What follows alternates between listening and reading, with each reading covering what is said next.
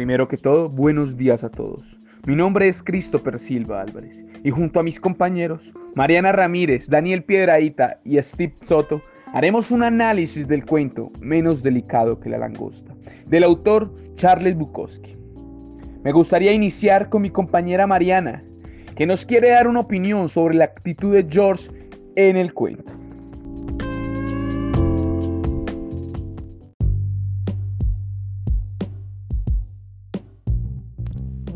Días, yo soy Mariana Ramírez. El día de hoy les daré mi opinión sobre dos personajes principales como lo son George y Sarah. Ellos dos son personas muy quejumbrosas de la vida, no son simpáticos con sus admiradores, ya que ellos tienen un ego muy alto. Por lo tanto, creen que solo con su presencia podrán pagar algo y no es justo. Eh, ellos son dos personas que renegan mucho y solo piensan en pintar.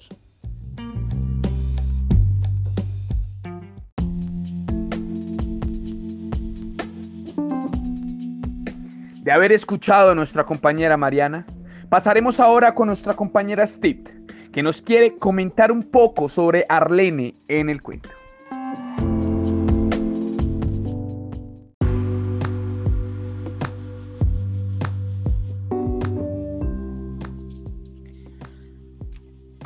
Hola, buenos días, soy Steve Soto. Les voy a hablar sobre Arlene y Lila. Son dos mujeres sin autonomía, sin dominio propio, sin saber cuál es el valor de su vida, porque realmente están pegadas a dos hombres que no valen la pena. Deberían darse cuenta que su vida es muy valiosa, por lo tanto, deberían explorar sus talentos y conocerse mucho más a sí mismas y así poder saber que pueden dar de ellas lo mejor y así dar grandes aportes a la sociedad y ser unas geniales mujeres en verdad.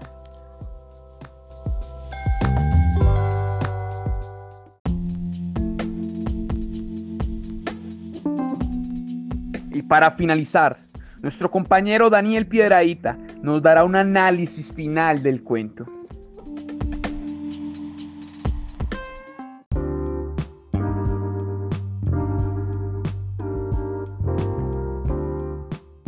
Desde un primer momento, al conocer a personajes como yo o Cerdé, vemos que sin ningún tipo de censura, estos muestran el desinterés por todo, incluso por las personas que siguen su arte. En cambio, las dos mujeres que los acompañan, Arlene y Lilia, sí se cuestionan la manera de comportarse de estos dos frente a las demás personas.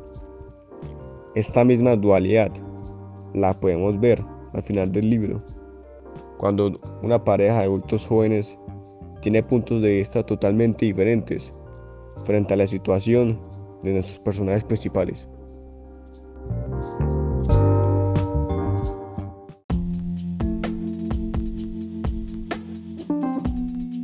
Y con esta última intervención finalizamos nuestro podcast. Para nuestros compañeros y para mí, es un verdadero gusto que ustedes nos hayan escuchado. Que tengan una feliz mañana y bendiciones.